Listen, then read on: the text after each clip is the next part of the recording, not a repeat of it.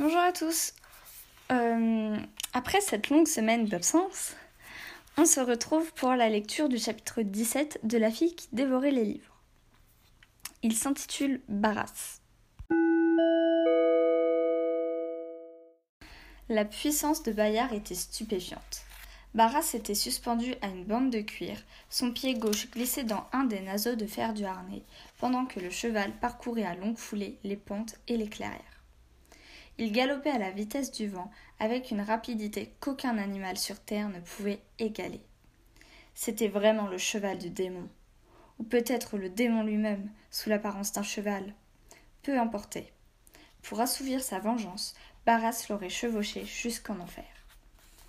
Bien que le harnais n'eût ni bride ni mort, Naquet le menait avec assurance, comme s'il était tout à fait normal pour un garçon comme lui de monter une telle créature.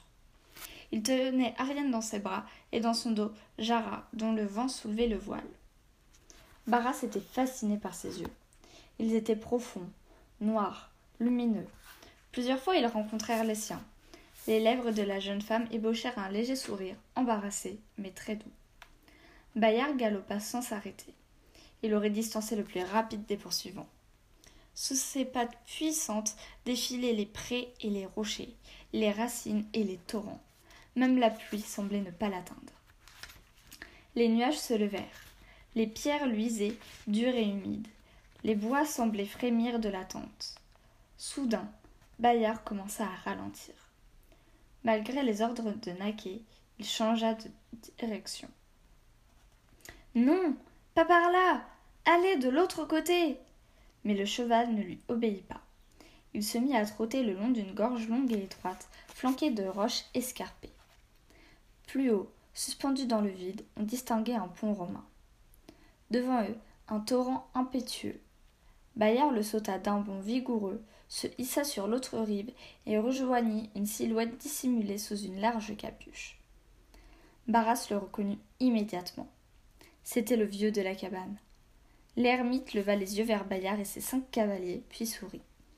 Il posa une casserole de terre sur quelques pierres au-dessus des flammes et s'exclama. Juste à temps pour le dîner. Ils s'installèrent sur une paillasse. Le vieux distribua quelques gamelles de bois ébréchées et deux miches de pain noir. Derrière eux, Bayard les dominait, imposant dans son harnachement. Une bête prodigieuse, n'est-ce pas? commenta Maugris. Et ce n'est pas la première fois qu'elle parcourt cette vallée. Quel âge a-t-il? demanda Barras innocemment. Maugris ricana. Il se leva et retira la casserole du feu, en s'aidant de ses habits pour ne pas se brûler, et en versa le contenu dans les gamelles. Des bulles de gras flottaient à la surface. Une odeur d'herbes sauvages et de tébureuse, de viande de lapin et de noix s'élevait. Tu connais ce cheval? Ô vénérable demanda poliment le mort quand le ragoût lui fut servi. Laisse tomber ces simagrées, répondit Maugris. Je suis loin d'être vénérable. Appelle-moi le vieux, comme tout le monde. C'est ce que je suis dans le fond. Mon père, c'est mon père qui m'a parlé de Bayard, mais lui-même ne l'avait pas connu. Il tenait l'histoire de son propre père. Vous êtes en présence d'une créature ancestrale, mes seigneurs. Bayard apparut pour la première fois dans cette vallée quand les quatre frères implorèrent l'aide de la forêt. Ce fut un don de Dieu demanda Ariane. Maugris lui sourit doucement. Mon enfant, je ne sais pas si c'était le dieu que prit mon frère et ses amis de l'abbaye, ou au contraire les dieux oubliés qui autrefois régnaient parmi ces arbres et ces rivières, cela je l'ignore. Il n'existe qu'un seul Dieu, et Mahomet est son prophète, intervint Gésir. Mais qui est l'homme pour pouvoir se vanter de connaître vraiment le majestueux?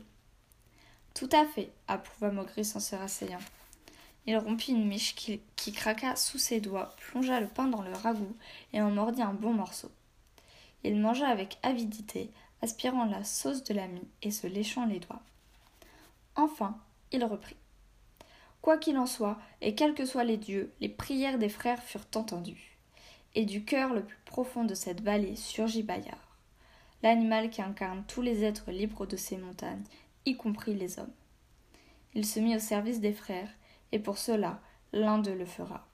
Le fera, pardon. Les compagnons autour du feu regardèrent les sabots du cheval.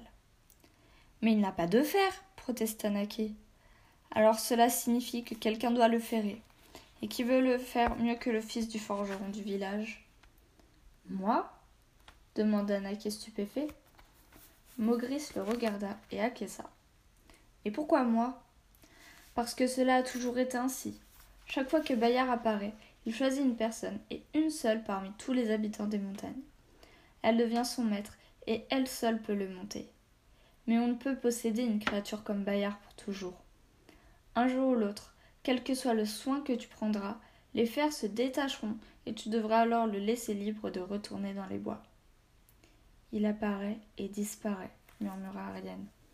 Quand on a besoin de lui, ajouta l'ermite comme s'il n'avait pas encore tout dit. Mais comment ferrer un tel colosse? Il n'existe pas de fer de cette taille, observa la sœur de Gésir. Ses yeux brillaient comme les étoiles reflétées dans l'eau d'un puits. Oh, les fers existent Ils ont toujours été visibles, de tous, murmura Maugris. Bien sûr, vous ne pouvez pas le savoir, car vous n'êtes pas de cette vallée. Mais Ariane et Naquet, eux, le peuvent. Les deux jeunes gens échangèrent un long regard perplexe. Pourquoi devrions-nous le savoir? Parce que vous les avez toujours vus. Ils sont peut-être déjà dans ma forge? Non, ils sont beaucoup plus visibles. Vous n'y êtes pas?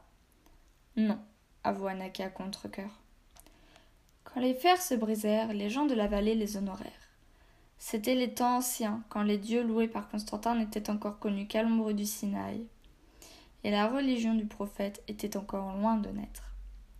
Tu parles de choses qui ne sont pas à ta portée, vieil homme, s'emporta le mort. Ne t'inquiète pas, je n'en parlerai plus. Mais puisque vous voulez savoir où sont les fers, retournez au village d'où vous venez et levez les yeux vers les toits. La croix de San Colombano s'exclama brusquement Marianne. Elle est faite de cercles troués. C'est vrai, ajouta Naquet. Mais alors ce ne sont pas des cercles, ce sont les fers de Bayard? Tous regardèrent le vieil homme, qui se remit à lécher ses doigts luisants de ragoût. C'est bien possible, commenta-t-il alors que l'attente devenait insupportable. Et nous Que faisons-nous ici? demanda Barras. Tu as dit que le garçon pouvait ferrer le cheval et qu'il était revenu des montagnes pour se mettre à son service.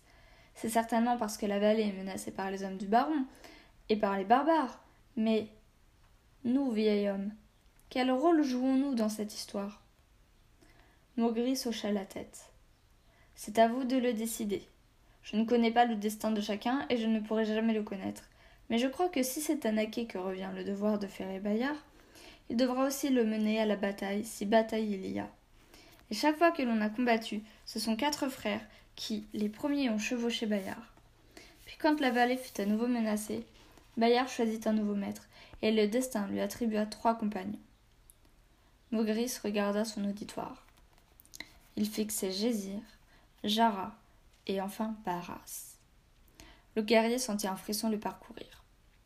C'est donc pour cela que je suis ici, pensa l'homme, pour mener une bataille qui n'est pas la mienne. Il sourit.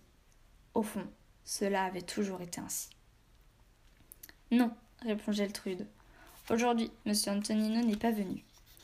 Mais vous vous étiez mis d'accord? Plus ou moins, réplique Domitia. Il. Il t'a dit pourquoi il n'est pas venu? Non, mais les jours précédents, il t'a attendu tous les après-midi et puis. Il n'a pas laissé de message Geltrude sourit et lui tend quelques feuilles. Domitia les prend, les regarde. Elles contiennent les chapitres qui suivent celui que le loup lui a apporté pendant la nuit.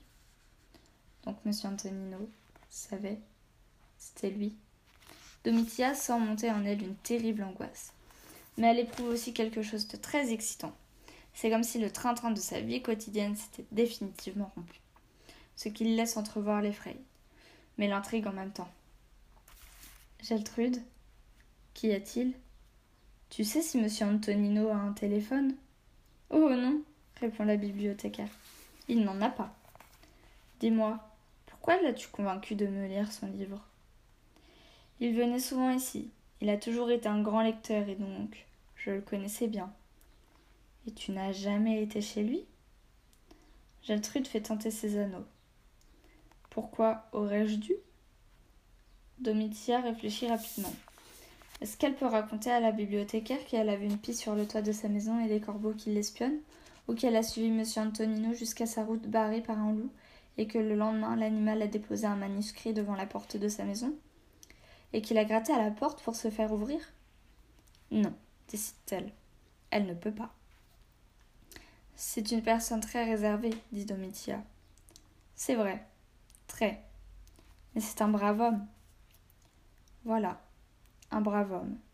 Domitia n'a jamais eu de doute sur ce point, malgré la forêt, le loup, la tour, l'ermite, le cheval noir, la mauvaise note à l'école. Elle n'a jamais, pas un instant, pensé que M. Antonino était quelqu'un de méchant. C'est elle, Domitia, qui se sent méchante. Peux te poser une question, Geltrude Hier soir, quand il est parti, il semblait fâché contre moi? Geltrude réfléchit longuement avant de répondre. Oui. Sincèrement, je dirais que oui. Il était très fâché.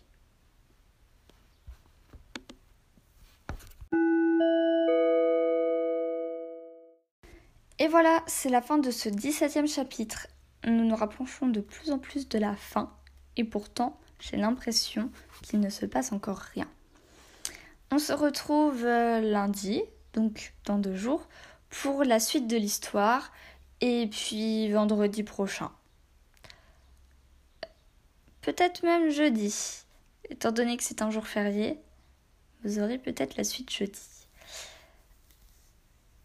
Moi, je vous dis au revoir. Je ne sais toujours pas quoi dire comme fin. Euh, et puis voilà, tout simplement.